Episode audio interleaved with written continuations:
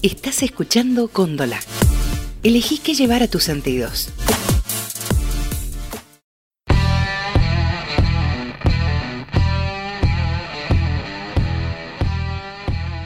Cuando alguien te quiere hablar de economía, de política o de historia, con palabras raras y difíciles y vos no entiendas un carajo, hay dos opciones.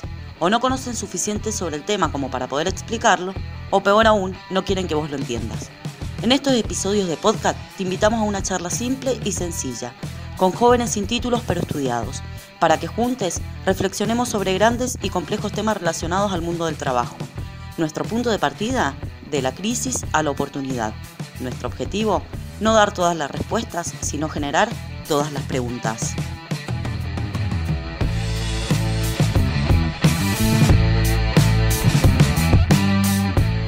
Esto es Rebeldía Organizada.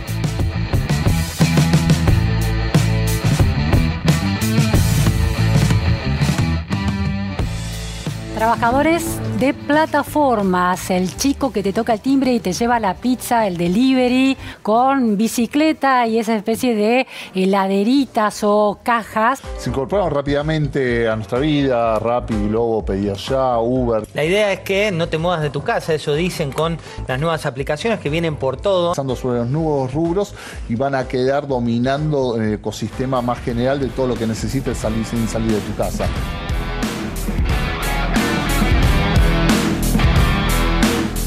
Jefe es una app.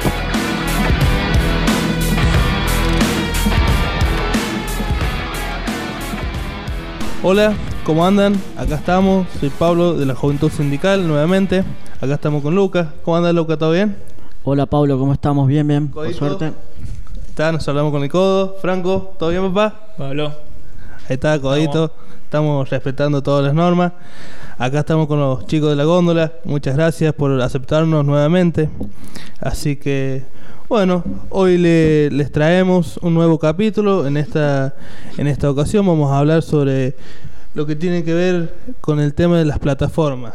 Eh, no sé si alguno de los dos quiere hacer una breve intro para, para comentarnos de, de qué se trata todo esto y darnos un pantallazo. Bueno Pablo, muy bien, como vos dijiste, estuvimos, hoy vamos a tratar el capítulo de los trabajadores en la plataforma digital. Eh, quizás han oído en las noticias, hoy en estos últimos momentos la economía digital se está llevando a cabo una disputa y bueno, entonces hoy vamos a tratar de ese tema, el tema de cómo, cuál es el rol del trabajador en el día de mañana sin tener, sin tener los derechos y los beneficios que tiene hoy un trabajador, como se han disputado la- las luchas hace tiempo atrás. Comentemos un poco de qué se trata o cómo funciona la plataforma, qué, qué es realmente. Bueno, todas las empresas se consideran como una compañía tecnológica, que son hoy en día las plataformas, cuya actividad y desarrollo tienen la gestión de, tratar de ser un intermediario entre el cliente y el prestador de servicios, donde se define a sí mismo como tercero intermediario. El sistema funciona en la mayoría de los casos de la siguiente manera. Las personas interesadas en prestar el servicio se registran en la plataforma y le asignan una cuenta personal. Luego, la persona con- cuenta con una libertad para determinar el día y la hora y el lugar en el que está dispuesto a prestar el servicio. Es decir, que se puede definir libremente en, qué- en qué momento conectarse a la aplicación y en qué zona y en qué horario, sin ningún tipo de injerencia en la plataforma digital. El trabajador es quien debe aportar los elementos para prestar el servicio, que consiste en un teléfono celular y dependiendo de la plataforma, un auto o una motocicleta y, y quizás también una bicicleta. Además, el trabajador es quien tiene a su cargo el mantenimiento de todos esos elementos de trabajo. La forma de percepción de los ingresos depende del servicio y en algunos casos la cobra de la propia plataforma. Mediante el uso de medios electrónicos le entrega factura directamente al cliente. A ver, a ver, para, para un poco para que para que veamos y para que no nos vayamos tan lejos. ¿Cómo, cómo es el tema? Yo quiero ser trabajador de plataforma y puedo serlo. Claro, sí, sí, si vos te encontrás hoy sin empleo, hoy en jóvenes eh, se nos hace difícil encontrar un trabajo, bueno, es la iniciativa y tengo un automóvil o tengo una, una moto, bueno, iniciamos el trabajo en este caso como en las plataformas digitales.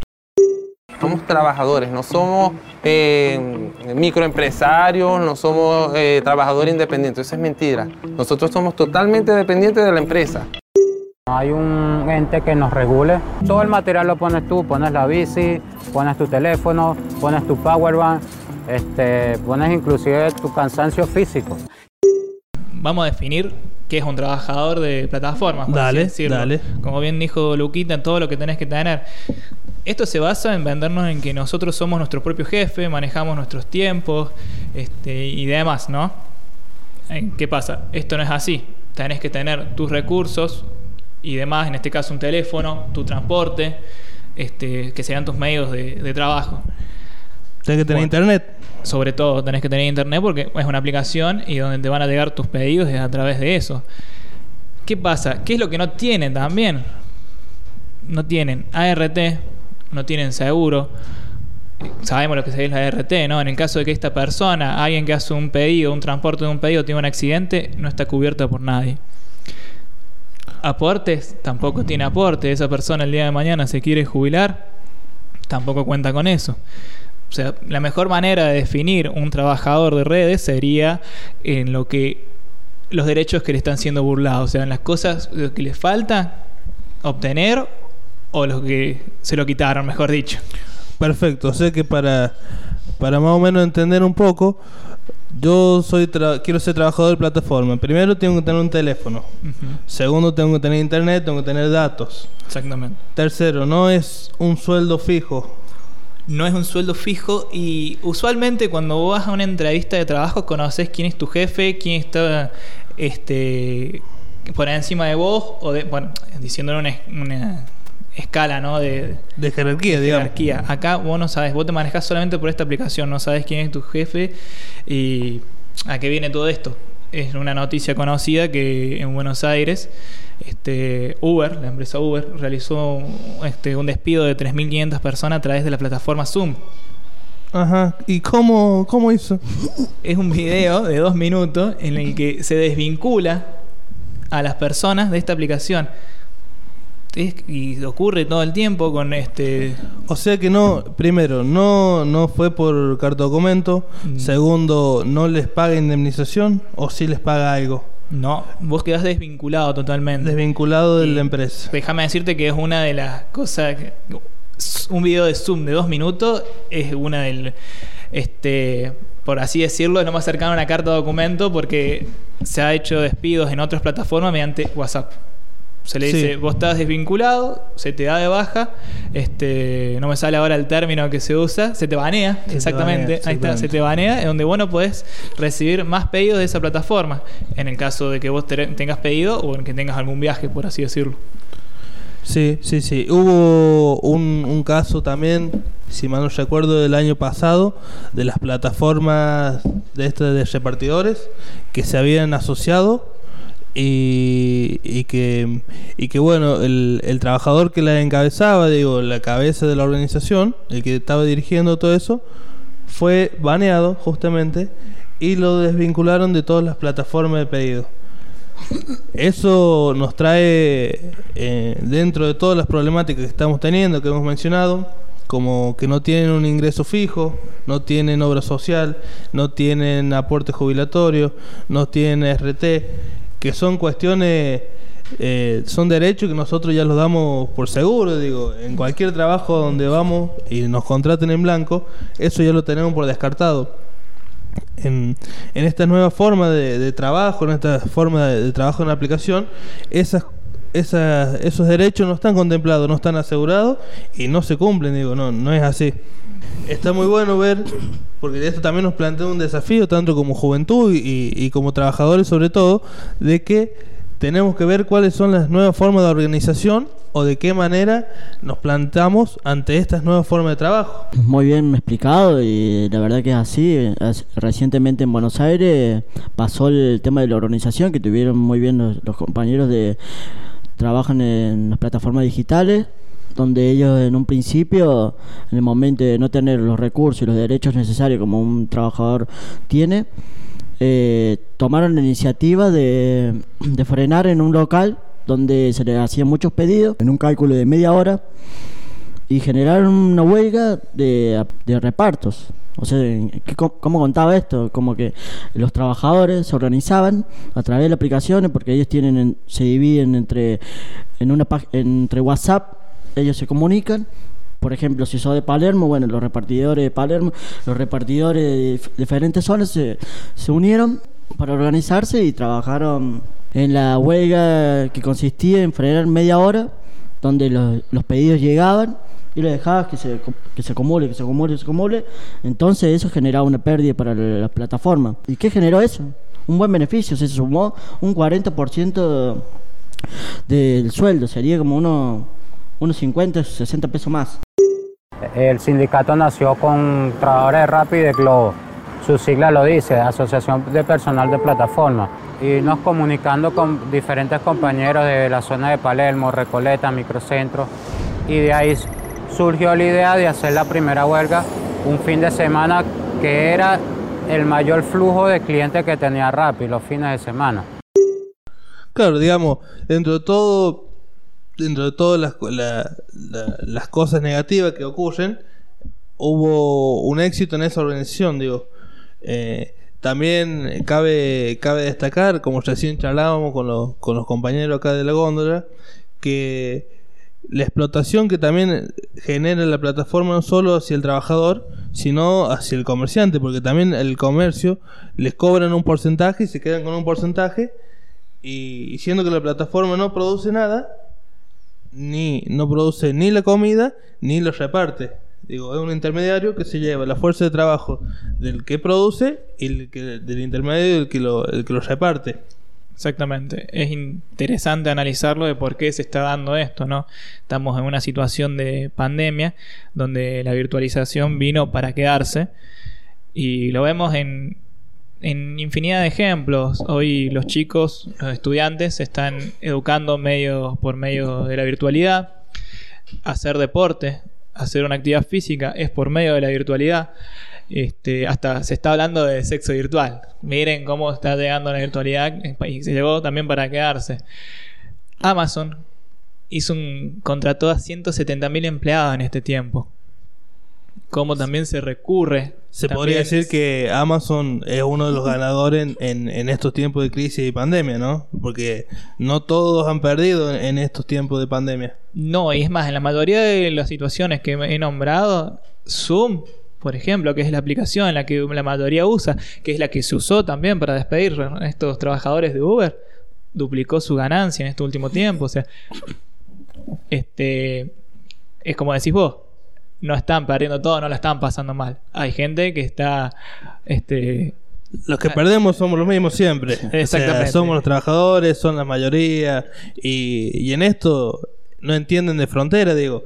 Se pierde tanto acá en el Cono Sur, en Argentina, se pierde en Europa, en Asia, en, en Estados Unidos. Digo, esto no, no tiene frontera. Está bueno también vincularlo porque eso también nos, nos lleva a pensar de que nuestra la forma de organizar de los trabajadores me parece que también tiene que ver con una cuestión de, de- de romper con ciertas fronteras que nos han puesto o que por ahí nos ponemos nosotros mismos, digo. No sé qué tanta diferencia habrá entre un trabajador de Brasil y un trabajador de, de Argentina. Eh, no, no hay mucha diferencia, Pablo. La verdad que somos todos productores, nosotros producimos la riqueza de todo el mundo. Y bueno, y hoy, como dijeron, se, se está implementando la economía digital, donde se produce y solamente ellos no producen, sino conectan. Y crean mercados con sistemas de pago y repartos que según las reglas generan ellos la oficina con un con una con un estimado que con las plataformas ellos se quedan con un 70% y no pagan no pagan impuestos y no te dan factura. O sea, eh, los, los perdedores en, en un principio somos los trabajadores hoy en día. También hay que destacar que a través de esta situación de pandemia, la conectividad o la virtualización ha crecido enormemente, digo. Enormemente. Se ve, se ve como los niveles de conexión a, a redes sociales, a las plataformas, se ha hasta creo que triplicado, me parece que de hacía un informe. Y también eh, lo que llamaba mucho la atención es que según un informe en 1980 creo, lo que se demoraba un producto en realizarse en 8 horas, hoy se demora creo que una hora veinte, una hora y media. Una hora y media, lo que se trata. Este, exactamente, como decís vos.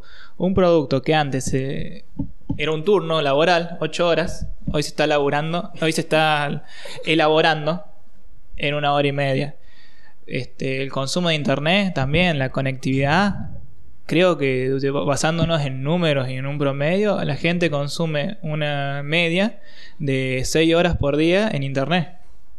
Uy, muchísimo. Digamos, si dormimos 8 horas, eh, trabajamos 8 horas y consumimos 6 horas más de, de internet, ¿cómo hacemos? Lo interesante de todo esto es que... Estamos da- trabajando gratis, me parece, 6 horas o no. Claro, son gratis, exactamente, son gratis y lo interesante es que con esto de la virtualidad, en diferenciar lo que va a ser el trabajo, el tiempo de ocio y el estudio ya va a ser casi imposible. ¿Por qué? Por esto de estar siempre conectados, ¿no? Usando la plataforma Zoom para estudiar, el teletrabajo y alguna que otra aplicación para recreación o deporte, creo que no sería la no hay diferencia. ¿Por qué? Porque siempre lo estamos haciendo a partir de esta conectividad, ¿no? Mi jefe es una app.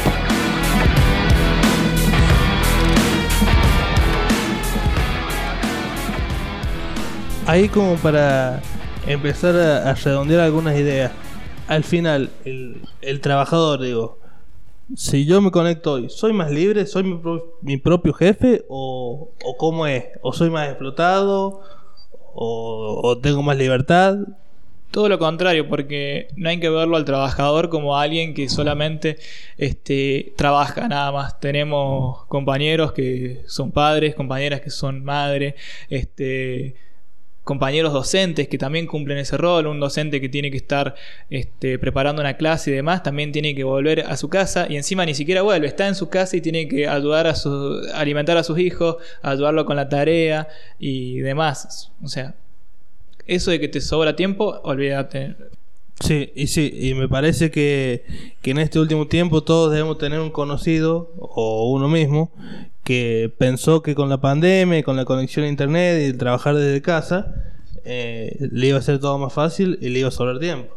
Hasta me incluyo, pensé que iba a poder hacer gimnasia. No sé cómo les habrá ido a ustedes. Por lo visto, mucha gimnasia tampoco han hecho. No, no, no, la verdad que no. Este, este, un trabajo que antes vos cumplías 8 horas, se te puede extender hasta 14 y 16 horas. Aparte el jefe te puede mandar WhatsApp todo el tiempo, digo. O sea, no, no hay, no hay horario para mandar WhatsApp. No sé, WhatsApp es como Sí. uno de los tantos mensajes. Digo, no, no tienen límite de decir, bueno, eh, yo antes recibía órdenes desde las 8 de la mañana hasta las 16 de la tarde. Ahora me parece que ese franja horaria se ha roto y hasta se extiende hasta las 12 y media de la noche, hasta la 1 de la mañana. Digo, Mails a todas horas.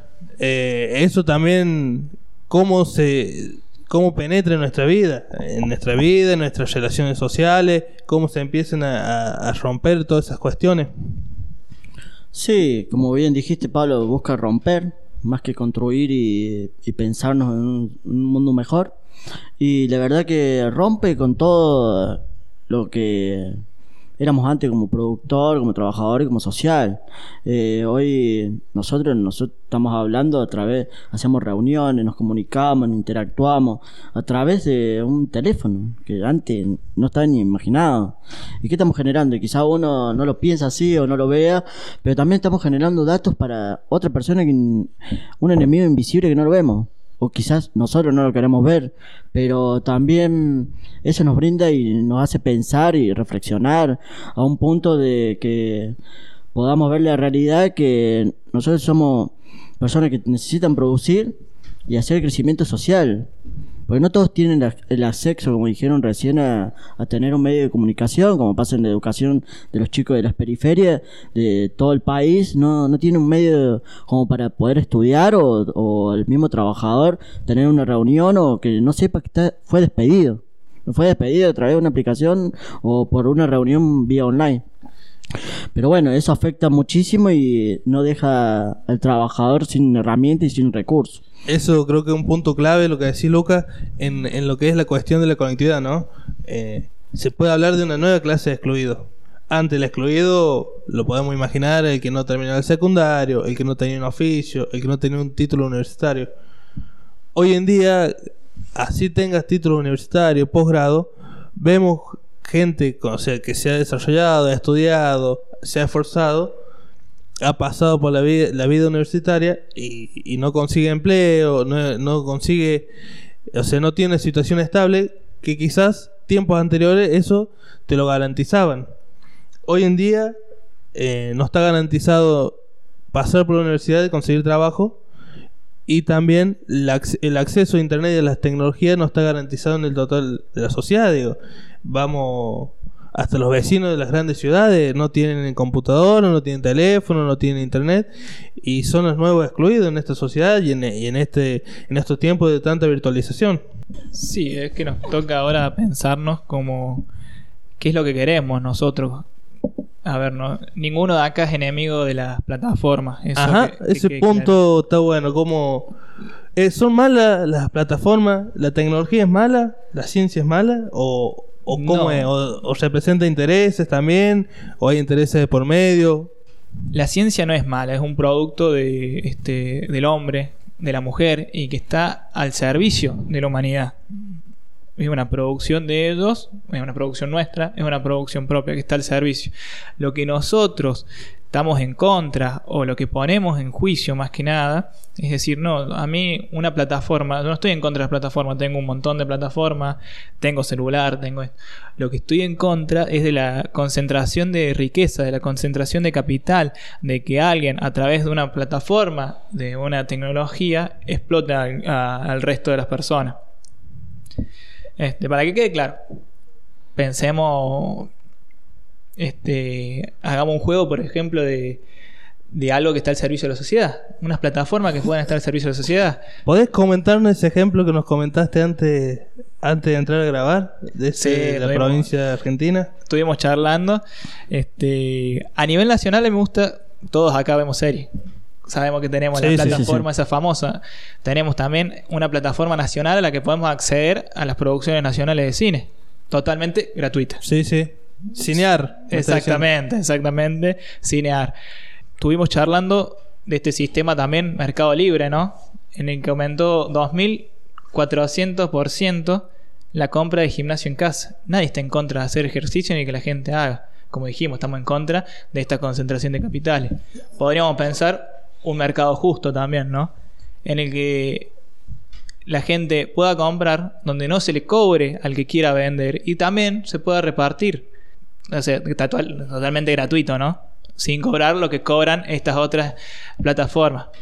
Sí, o, o sin vulnerar los derechos de los trabajadores, digo, porque eh, entre, el, entre la plataforma y el que consume hay trabajadores. Exactamente. Y que estos trabajadores ya sabemos que no se le están cumpliendo ninguno de los derechos. En las plataformas ya conocidas no se le está cumpliendo ninguno de los derechos.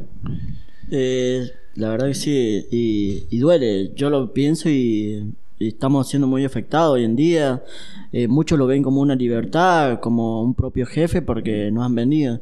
Nos han vendido eso, lamentablemente, hace tiempo atrás. Y bueno, yo lo pienso como una reconstrucción social que, que nos ha mostrado otra realidad. En un principio, como todo, como todo es sino las tecnologías son una herramienta que se brindó y actualmente la tenemos en, nuestras manos y tenemos que repensarnos también cómo usarlas. O si lo usamos para bien o lo usamos para mal. O cómo las usan ellos también, porque hoy, están afectando el trabajo y mañana qué puede llegar a afectar. No, totalmente. Aparte, digo, en esto del, de la virtualización de la vida, de, de la sociedad, de las relaciones sociales, digo, en este contexto de, de, de pandemia, hace que también nos vayamos individu- individualizando y el individualismo crece a un nivel, eh, la verdad, que, que y que preocupa mucho, porque sabemos que la, la- la solución de todos estos problemas, todos estos conflictos, no son individuales, son, son a través de, la generación de, conciencia, de organización, de- del colectivo, digo, desde la individual no, no vamos a llegar muy lejos. Eso es exactamente lo que decís vos, es así. Como decíamos, nadie está en contra de que alguien se quiera ejercitar en su casa. Pero lo que se podría proponer, ¿no? Es que se haga una plataforma social en la que, por ejemplo, estén todos los personal trainers ahí. Que sea una plataforma de los personal trainers donde van a brindar un servicio que sería entrenar a estas personas, pero en la disposición de ellos, o sea, que no haya un tercero que se lleve todo este capital, ¿no? Que esté a disposición de la sociedad. Sí, sí, sí. Y, también ver esto, ¿no? Como siempre los perjudicados son las grandes mayorías, generalmente la mayoría populares, la que no tenemos acceso ni somos los dueños de, de- de la tecnología. Digo, eh, nadie eh, de nosotros podría hoy abrir un mercado libre. No. Es algo imposible. No tenemos ni los medios económicos ni los medios tecnológicos. También habría que pensar de- del desarrollo tecnológico como un derecho para toda la sociedad, para toda la población y para las grandes mayorías sobre todo. Ahí estaba viendo, no sé qué hora es, son las 16 y 11, siempre lo quise decir. Eh, creo que en este en- faltan, si no se ha suspendido, en 10 minutos salió un cohete del espacio con dos astronautas que estaban, que era un desarrollo de la NASA y bueno, un montón de cuestiones. Lo importante de todo esto es que es una prueba para empezar a hacer turismo en el espacio. Obviamente ya sabemos quiénes son los que van a ir al espacio. Los que tengan miles de millones de dólares para bancar esos viajes. Digo, mientras el mundo está en pandemia, se están muriendo de hambre, o sea, hay estudios que dicen que 250 millones de personas van a morir de hambre después de esta crisis, que más de 300 millones de trabajadores formales van a quedar sin empleo. Eh, hay estudios muy, la verdad que te asustan cuando los lees y, y cómo vemos que, que están pensando en hacer turismo en la luna o en Marte. Digo, volvemos a lo de siempre. La tecnología y todos los recursos está puesto para cumplir eh, los deseos de una minoría que concentran cada vez más y cada vez más y como las mayorías siempre estamos por fuera de todo y siempre quedamos afuera de todo. También lo que te podría decir es que, bueno, yo soy un poco más, más positivo en algunas cosas, creo que la ciencia también, eh, tenemos científicos, tenemos desarrollo de ciencia eh, y técnica también que está al servicio de la humanidad. No hace muy poco nuestros científicos descubrieron análisis rápido de COVID y eso está al servicio de todos nosotros, ¿no? Descubrieron el genoma completo del, del virus y fuimos los primeros en todo el mundo, digo.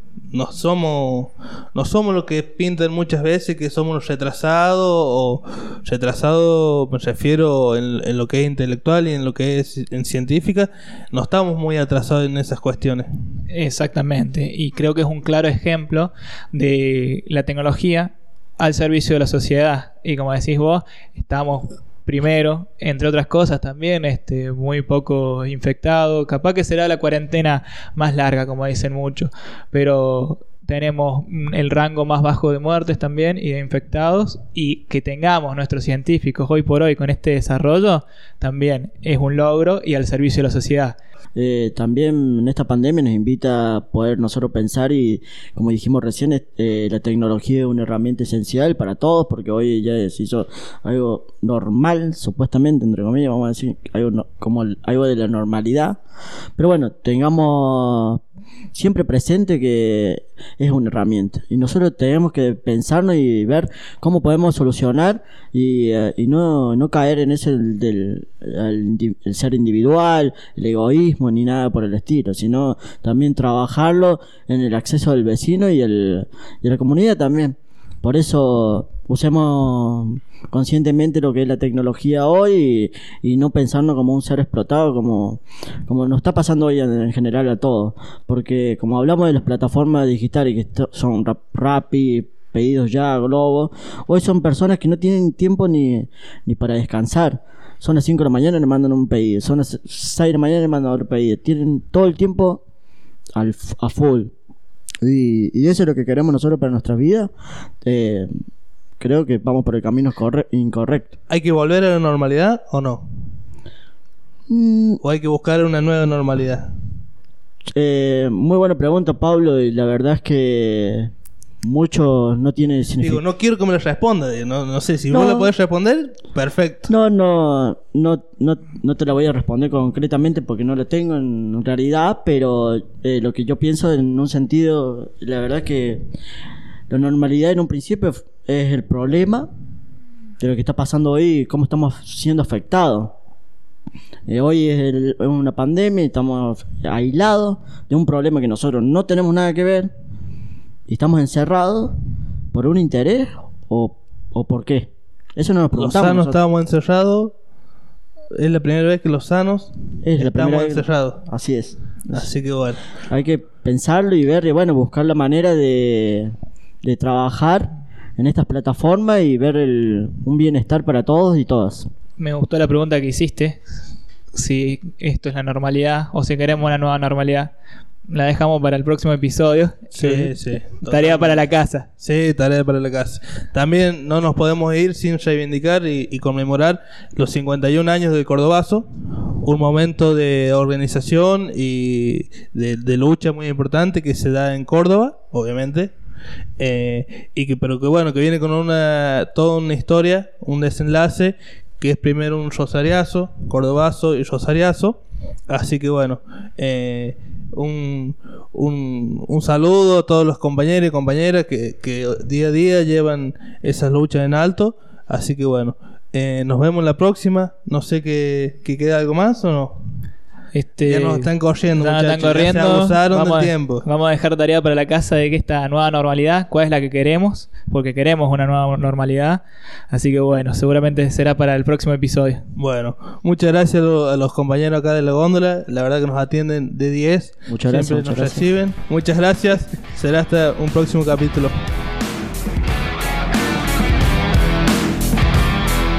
Esto es Rebeldía Organizada.